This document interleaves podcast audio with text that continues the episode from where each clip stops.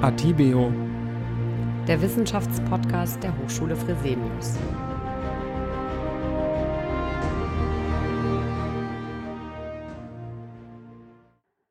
Ja, herzlich willkommen, liebe Zuhörerinnen und Zuhörer, zu einer weiteren Folge des Specials des Podcasts Atibio der Hochschule Fresenius. In diesem Jahr, im Mai, feiern wir ja ein ganz besonderes Jubiläum, nämlich 175 Jahre Bildung im Namen Fresenius. Daher haben wir in den letzten beiden Folgen etwas ausführlicher über den Gründervater Karl Remigius Fresenius gesprochen. Aber in der Fresenius-Familie gab es durchaus noch weitere bekannte Persönlichkeiten und die Hochschule Fresenius wird ja immer mal wieder mit dem Medizin- und Gesundheitskonzern Fresenius SE in Verbindung gebracht. Das sind für uns Gründe genug, um den Fresenius-Stammbaum etwas zu entwirren. Das wird eine ziemliche Herausforderung, diese Linien nachvollziehbar und interessant auf dieser Audiospur zu erklären. Aber wir haben dafür zwei gesprächsfreudige und eloquente Gesprächspartner gewonnen.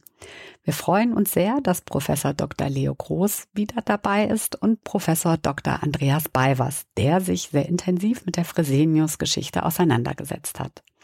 Die beiden werden uns heute bei der Visualisierung des Fräse-Stammbaums unterstützen. Schön, dass ihr mitmacht. Danke. Ja, vielen Dank für die Einladung. Wir, das sind Silke Schumacher, Leiterin Kommunikation der Cognos AG. Und ich, Melanie Hahn, Pressesprecherin der Hochschule Fresenius.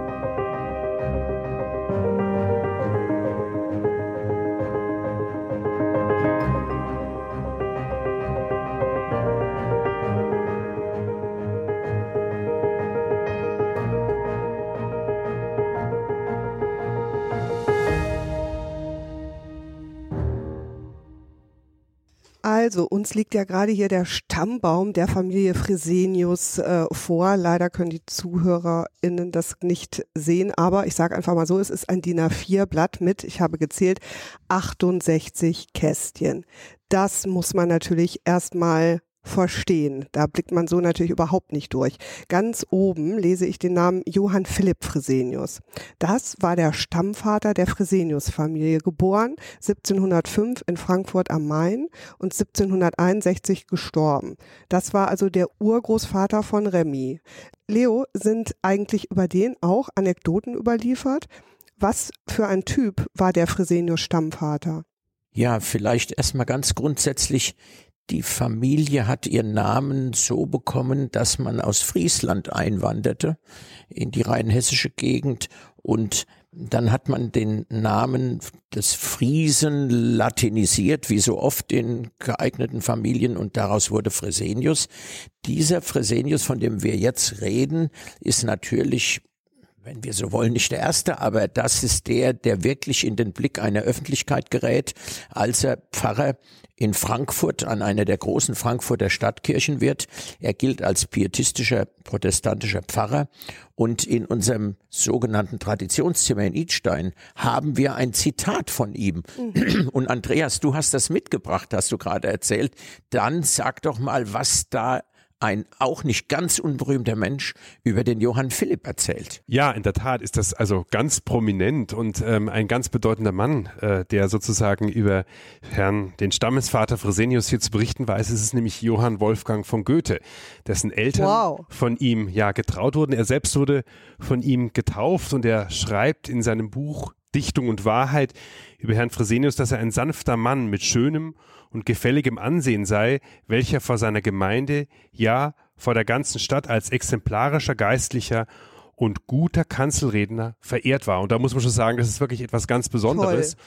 Und wenn man darüber hinaus noch äh, sich ein bisschen mit der protestantischen Theologie beschäftigt, Leo hat es ja gerade schon angesprochen, so wird dort Fresenius auch als Erweckungsprediger äh, bezeichnet und das passt ja irgendwie auch ganz schön. Wir versuchen ja heute noch sozusagen bei unseren Studenten zu predigen, dass sie ihren Geist erwecken mögen äh, und nachher eine gute Karriere machen. Also so schon der Stammesvater ähm, war theologisch betrachtet ein Erweckungsprediger Lag und guter Redner. Lag, Lag, wohl in den Genen. Schon in den Genen und, schon, genau. und schon Goethe wusste davon zu berichten. Und er hat uns dicke Bücher hinterlassen. Eins davon könnte man etwa so nennen, dass er eine Art Musterpredigten für alle wichtigen Feste und Sonntage des Jahres geschrieben hat.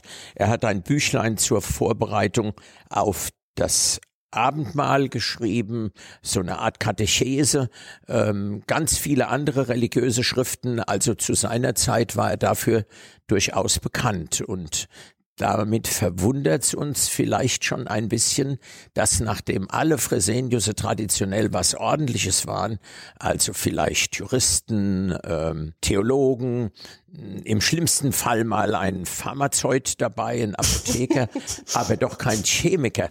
Und unser demnächst noch anzusprechender Remy ist das trotz eines Juristenvaters, der war Jurist, der Samuel Heinrich Advokat, ist er das geworden. Also ähm, schön, dass er diesen Weg eingeschlagen hat und schon damals, übrigens nach einer Apothekerlehre, dann doch Chemie studiert hat. Und vom Johann Philipp Fresenius hängt ja sogar heute noch ein Porträt im Goethe-Museum in Frankfurt.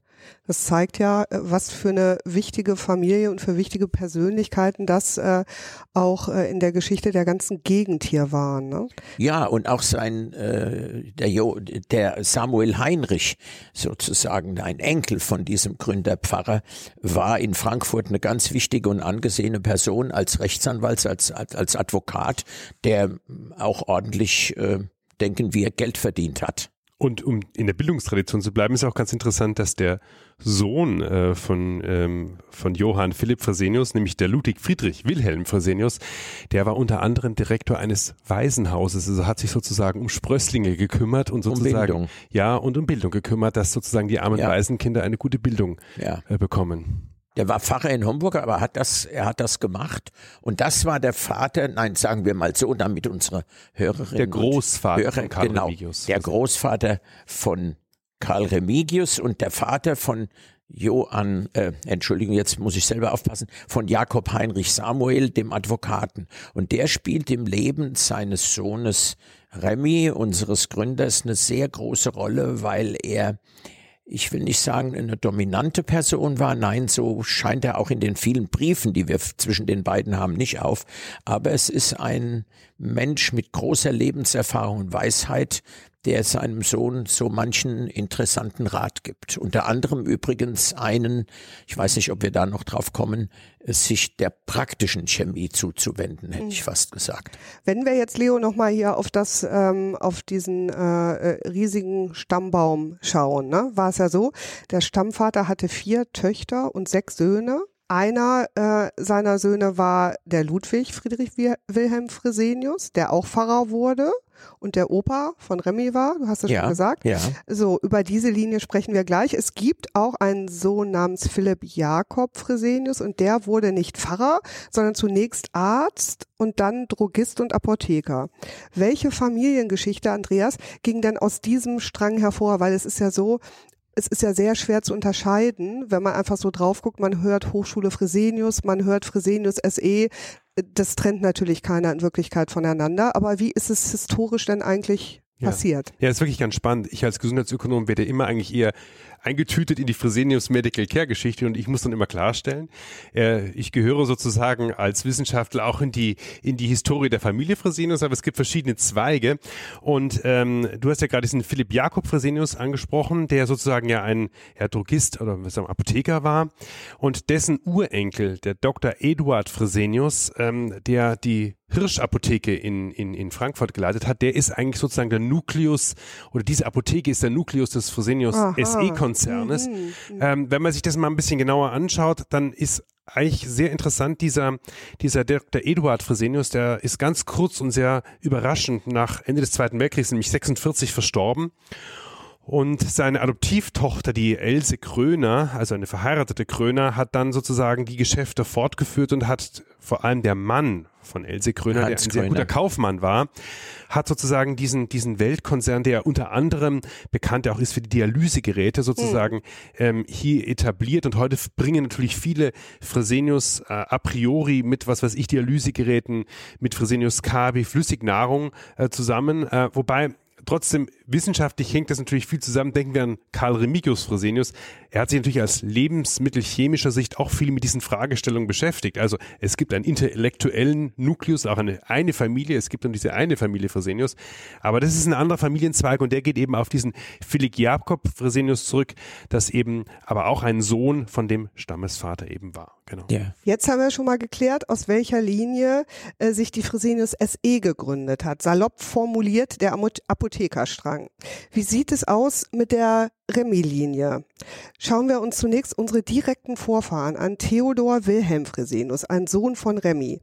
Was kann man über die Familienmitglieder dieser Linie berichten, Leo? Ja, vielleicht zunächst einmal noch ein Wort zu der Linie. Wenn wir sagen, die eine über diesen Apotheker, schon den Sohn des Pfarrers Johann Philipp, äh, der ja auch schon Apotheker war, führt letztlich zur Fresenius SE, wozu auch die Fresenius Medical Care gehört. Ne? Du hast es erwähnt, das sind die Dialysemenschen. Also das ist eine Linie. Und man muss das allen Menschen, die es nicht kennen, sagen, nicht aus Gegnerschaft zur Fresenius SE, um Gottes Willen. Das ist ja derselbe Ursprung. Aber das ist eine Linie, die von uns geschäftlich völlig unabhängig ist. Aus der Linie des Remy geht dann über seine Söhne, du hast nach einem schon konkret gefragt, geht konkret hervor, gehen drei Dinge hervor. Das jetzige Institut Fresenius SGS mhm. in Taunusstein das mit den Dienstleistungen für Analytik. Das ist das, das man von dem Nutella-Glas klassischerweise da kennt. Da kennen es viele Leute, Nutella, Mineralwasser. Ähm, aber wenn sie wüssten, was da noch alles dahinter steckt, Warentests, man kann Geschirr Urlaubsclubs werden getestet, glaube ich. Ja. Robinson Club wurde auch von ja, da wird die, getestet. die ja, Hygiene angeschaut, ne, dass die Hygiene stimmt in solchen mhm. Clubs mhm. bis hin zum, zum Lebensmittel natürlich zum Essen. Und äh, man untersucht zum Beispiel Geschirrspülen unter dem Aspekt, äh, nur die Teller, wie haltbar sind die unter Spülbedingungen. Nur das Spülmittel, wie gut macht es den Dreck von einem Teller weg. Nur die Maschine, wie gut behandelt die das, was da in ihr drin steckt. Also Immer völlig wieder sensationell, ja, was man alles überprüfen und was man überprüfen kann heutzutage. Kann. Aber gehen wir zurück also auf diesen unseren Karl Remigius Remy geht aus seinem. Labor, geht dieses Institut hervor. Eine Zeitschrift, die äh, Fresenius Zeitschrift für analytische Chemie, die erste große übernationale Analytikzeitschrift und die besteht heute noch als Analytical and Bioanalytical Chemistry, ABC. Und besonders jetzt, wenn wir sozusagen um diesen Strang sprechen, wir haben jetzt ja auch die neuen Hochschulen Fresenius, Charlotte Fresenius, eine hier in Wiesbaden, eine in, ähm, in Wien und die Frau ja von, von Karl Remigius Fresenius, die Charlotte Rumpf, die sozusagen ist ja Namensgeberin auch für unsere neuen Universitätszweige, also sozusagen auch hier schon ein, ein Nukleus angedockt. Und Leo hat es ja schon erwähnt, hier fängt ja sozusagen das chemische Laboratorium dann auch an, aus dem ja die Hochschule Übrigens das ist die, die hm? Charlotte äh, Fresenius Hochschule, bei der wir auch gerade hier sitzen in Wiesbaden, ist ja auch eine unserer Hochschulen mit einer Frau als Gründungsdirektorin. Passt ja das auch sehr so. gut, ne? Das ist so, das passt so. Und äh, wir sind sehr froh, dass in unserem Haus steigend eben auch Frauen in führenden Positionen sind. Wir kommen vielleicht in einem anderen Podcast über die Frauen bei Fresenius nochmal darauf, mit der Frau Margarete Fresenius, der Frau unseres Ehrenpräsidenten. Da werden wir noch ein bisschen über die, ich sag's mal so frech, Mädels reden, welche Rolle die gespielt haben und das waren nicht wenige. Aber damit die Wirrnis nicht zu groß wird, also nochmal festzuhalten, es war der Stamm oder der Strang, der zur Fresenius SE führt, die namensgleich ist aber ansonsten von uns und wir von ihr völlig unabhängig. Dann gibt es uns als Hochschule mit den aus der gleichen Quelle, dem Chemischen Laboratorium Fresenius in Wiesbaden mal entstandenen Fresenius SGS Institut Fresenius Dienst Dienstleistungsfirma und dieser Zeitschrift ABC. Und wir als Hochschule sind jetzt in einer solchen sitzend in Wiesbaden, also gehören zu dem, was heute Hochschule Fresenius heißt. Und da hast du einen konkreten Menschen angesprochen, nämlich einen der beiden Söhne von unserem Gründer Remy, den zuerst hast du, glaube ich, den Theodor Wilhelm genannt und dann gibt es den Heinrich, Remigius Heinrich. Die beiden haben das Laboratorium weitergeführt.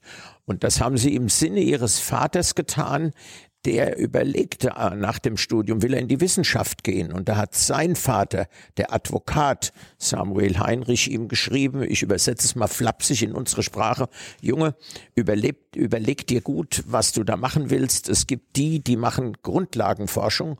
Und wenn da überhaupt mal was gelingt bei mühevoller, langer täglicher Arbeit, dann ist es wie ein Komet, der am Himmel aufstrahlt und fortgesetzt.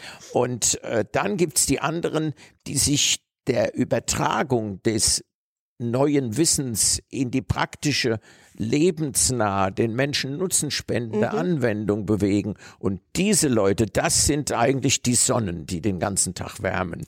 Und unser Remy hat sich also für die Sonne und gegen den Kometen erschien, äh, äh entschieden. Und nicht zuletzt deshalb sitzen wir heute noch hier. Ganz genau. Ne? Und für die äh, Hörerinnen und Hörer, die die äh, erste Folge nicht gehört haben vom Podcast, kann man ja ganz kurz nochmal dran erinnern, dass der Remy ja damals äh, auch hier in Wiesbaden das chemische Laboratorium äh, mit, äh, mit Ausbildungslaboratorium gegründet hat und ähm, dass daraus ja eben quasi auch die Hochschule Fresenius später hervorgegangen ist. Wenn ich da mal ganz kurz einhaken darf und das mal vielleicht auch in einem historischen Kontext setzen mhm. darf, wenn wir vorher gesagt haben, es fing ja, Leo, du hast ja vorher gesagt, mit einem Pastor an und jetzt sozusagen würde ich mal sagen, in dieser Linie, in der wir uns jetzt befinden, ist auch eigentlich eine kaufmännische Exzellenz insofern zu sehen. Man muss sich mal überlegen, die Hochschule Fresenius, dieses Laboratorium wurde 1848 mhm. gegründet. Ein schweres Jahr in Deutschland. Unter anderem war Revolution. Marx und Engels mhm. haben in diesem Jahr das kommunistische Manifest publiziert. Genau. Wir stecken mitten in der industriellen Revolution mhm. 2.0 mhm. und Warum sage ich das? Weil wir sind heute an der Schwelle zur Industrie 4.0 und wir bilden heute für die Next Generation, also für den, ja. die Industrie 4.0, die neuen Leute aus. Und Karl Remigius Fresenius hat damals für die aufkeimende chemische Industrie in Deutschland ja die Chemiker der ausgebildet. Der, ausgebildet. Ja, ja. Und ich glaube, diesen, diesen Geist, ähm, sozusagen ähm, äh, nicht nur sozusagen Wissenschaftler zu sein äh, und wahrscheinlich auch geprägt von einer protestantischen religiösen Haltung, auch gleichzeitig Ganz Unternehmer sicher. zu sein. Das ist ja im Protestantentum durchaus auch Max Weber spricht Unbedingt. ja davon, ähm, glaube ich, zeigt sich in dieser Zeit ganz besonders und ist wirklich also besonders spannend. Man muss, wie gesagt, das in diesen historischen Kontext sind schwere Zeiten und in diesen mhm. schweren Zeiten und trotzdem geschafft dieser Unternehmergeist. Genau. Und das sagt ja auch immer äh, unser äh, Hauptgesellschafter, der Ludwig Fresenius, ne, sagt ja immer, äh, ich bin äh, Unternehmer und nicht Unterlasser.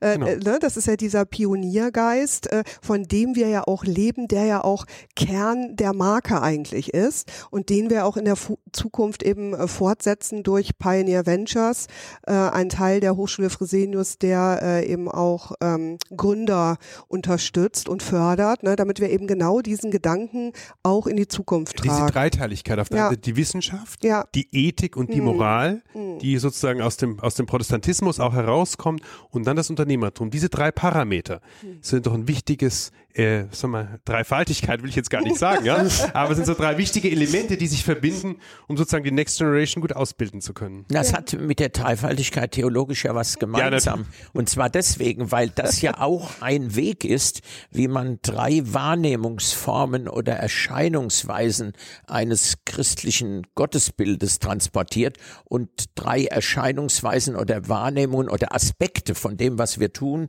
sind halt wir sagen im vereinfachten Fall Lehre, Forschung, Praxis und natürlich dazu das Unternehmertum. Mich hat übrigens mal ein wichtiger deutscher Unternehmer bei einer Führung im Museum Wiesbaden zu der Fresenius-Ausstellung zu seinem 200.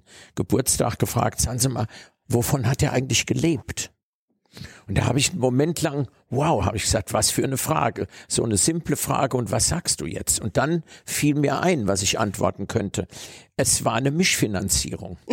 er hat von seinen Studierenden Geld bekommen. Ja. Dafür, dass sie bei ihm im Labor waren. Mhm. Das fing mit den Verbrauchsmitteln an und Studiengebühren, wenn man so will. Mhm. Dann hat er erhebliche Einnahmen, da haben wir einen Einblick drin, aus seinen Büchern, die ganz viele, viele Auflagen erlebt haben, je nachdem welche es waren, mhm. hat er für die Bücher Geld bekommen und hat die mit den Verlegern auch gut verhandeln können. Mhm. Übrigens, ähm, Anekdote, äh, der Mensch, der zuerst sein, sein Buch in Wiesbaden verlegte, äh, wurde mal gefragt von ihm selber, äh, können Sie mir zwei von meinen Büchern über die qualitative Analyse verkaufen? Ich will die für meine Bewerbung auf die Stelle in Wiesbaden am Landwirtschaftlichen Institut, will ich die einreichen. Und dann hat ihm der grinsend geantwortet, Fresenius kann man nicht vorrätig halten, der wird zu oft neu aufgelegt.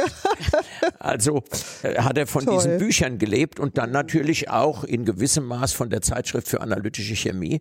Also neben einem Startgeld was ihm sein Vater und der Herzog im Revolutionsjahr mit Mühen und Verspätung verschafft haben und ein bisschen Zuschuss, hat er von diesen beiden Dingen gelebt und von dem Geld für seine Dienstleistungen. Also wenn er Analysen gemacht hat und Gutachten, das war das, wovon er leben konnte. Und insofern musste er auch kaufmännisch denken, sonst äh, hätte er diesen großen Laden nicht zusammengehalten. Also wie man es dreht und wendet, Pioniergeist war immer ein wichtiges Antriebsmotiv in der ganzen Familie, kann man glaube ich so sagen. Muss ne? gewesen sein, ja. sonst gäbe es uns, das hat Ludwig Fresenius sehr beschäftigt, mhm. warum, wir, wir mhm. feiern das Jubiläum nicht, um den Alten jetzt Weihrauch zu streuen oder sowas. Wir gehen nicht den Fresenius vom alten Friedhof ausgraben und stellen den auf irgendwelche Altäre, sondern wir sagen, hey, lieber Gründer, wir haben verstanden, was du da wolltest. Und wir lernen daraus und wir versuchen, so gut wir es können, in unserer Zeit sowas zu realisieren. Hm. Andreas, du hast das eben gesagt. Wie geht's in die Zukunft hinein? Wir überleg mal, wir erzählen, wir beide und unsere Kolleginnen und Kollegen, wir erzählen den Studierenden Grundlagen. Wir versuchen ihnen auf dem Weg in unsere Wissenschaften zu helfen, in dem Wissen, dass die Fragen, die die, wenn es uns längst nicht mehr gibt, beantworten werden müssen, die kennen wir noch gar nicht. Mhm. Mhm. Also müssen wir uns überlegen, was gilt immer, was kann man denen mitgeben, was man auch in 20 Jahren noch wissen muss. Mhm. Ähm, jetzt mal eine ganz andere Frage, Leo, oder auch an dich, Andreas. Gab es denn auch schwarze Schafe in der Familie? Es ist ja meist so, dass es in den Familiengeschichten auch immer witzige oder spannende oder skandalöse Geschichten auch gibt. Haben wir sowas denn auch bei uns in der Geschichte? Habt ihr sowas mal gefunden? Nein, du, du schüttelst schon den Kopf. Also Leo. ich habe kein Erstmal, was ist schon Skandal? Ne? Also äh, Skandale habe ich nirgends gefunden.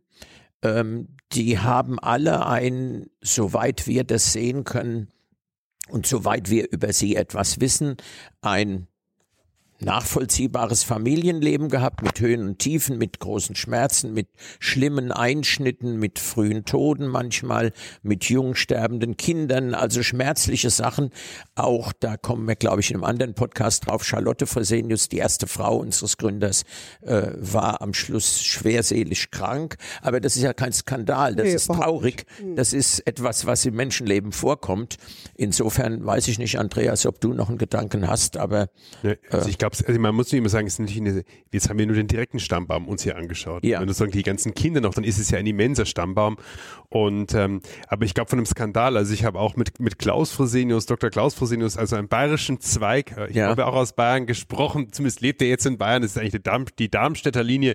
Und das sind also richtige Skandale, gab es eigentlich nicht, aber schon ein paar, eigentlich, was mich zum Beispiel gefreut hat, ich habe ein bisschen nachgeguckt irgendwie, also der, der, der Sohn von Karl Remigius Fresenius, der Theodor Wilhelm Fresenius, äh, ähm, der war ja zum Beispiel äh, sehr bekannt in seiner Weinanalyse. Leo Groß, da wäre mit dir bestimmt gern mal zum Weintesten gegangen. Also das fand ich Sehr ganz, ganz toll. Ja. Wie, wie, sinnvoll, also ich meine, ja. ich habe ja von Naturwissenschaft gar keine Ahnung, aber mhm. wie sinnvoll man doch auch die Chemie ja, einsetzen kann, um mal den schönen Wein zu analysieren. Also da könnte ich fast Lust an praktischer Chemie bekommen, wenn ich das so lese, ehrlich gesagt. Die, die haben Ende des 19. Jahrhunderts ein umfassendes Repertoire von Weinanalysen für deutsche Weine aus allen jetzigen deutschen Weinbaugebieten und ganz viel verschiedenen Weinsorten gemacht, nur mal als Beispiel. Beispiel über Jahre hinweg immer wieder Analysen gesammelt.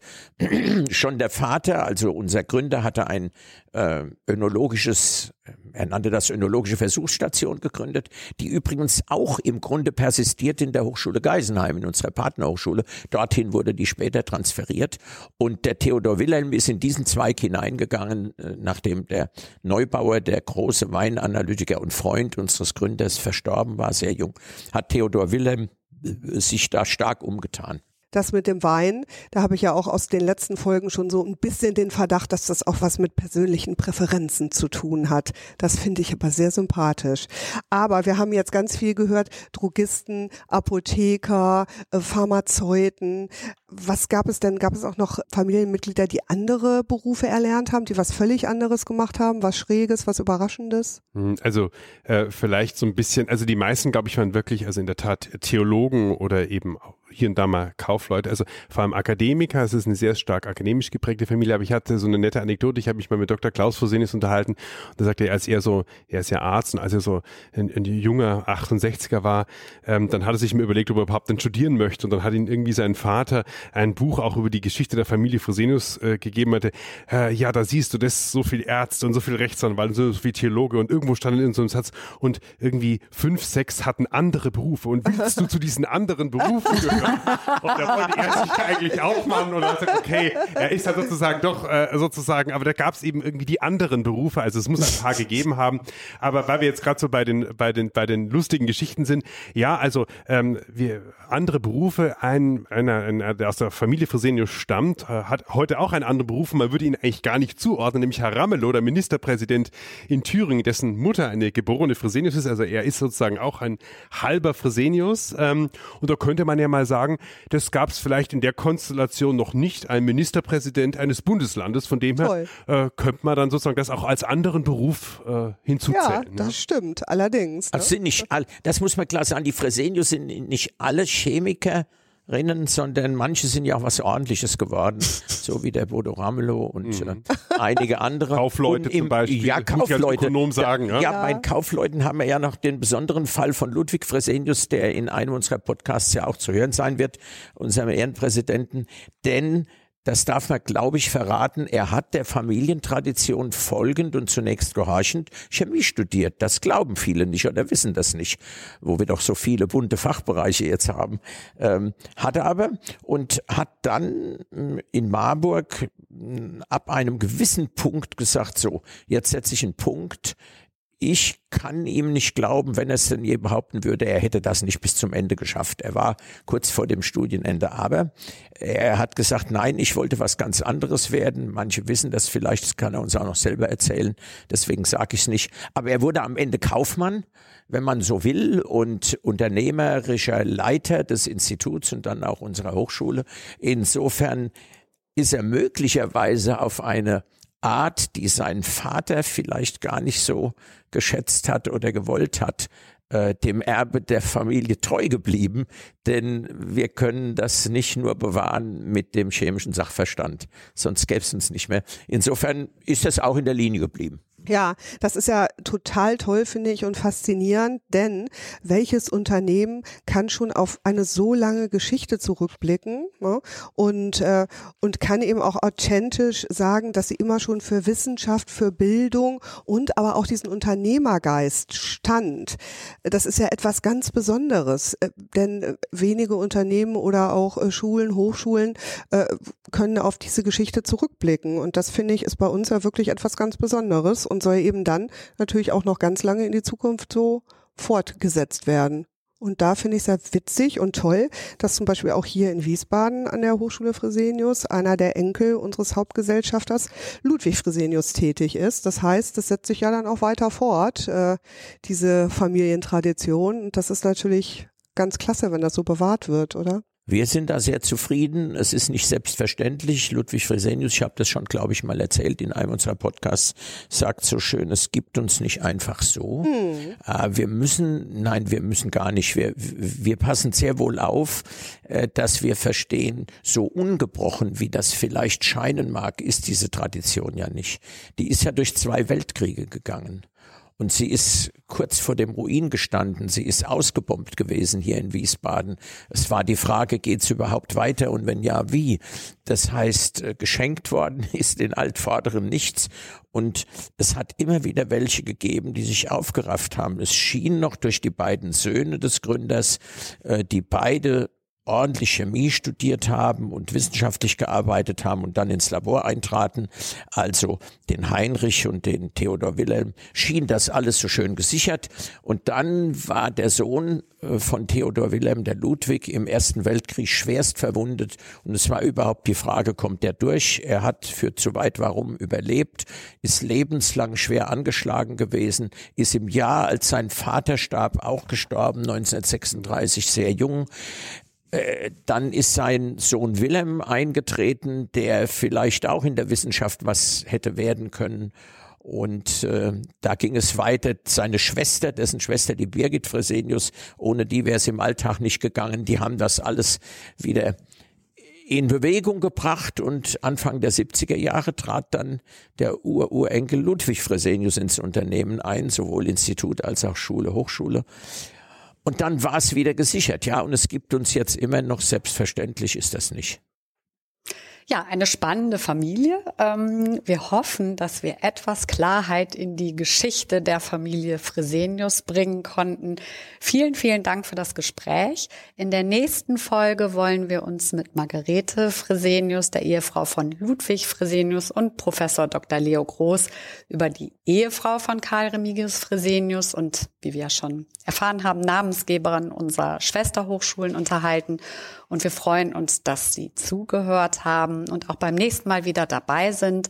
Abonnieren können Sie den Podcast überall dort, wo es Podcasts gibt. Vielen, vielen lieben Dank, Andreas. Vielen lieben Dank, Leo, Vielen Dank, dass ihr dabei wart. Dankeschön. Und, ähm, Danke euch allen auch. Danke für das tolle Gespräch. Danke.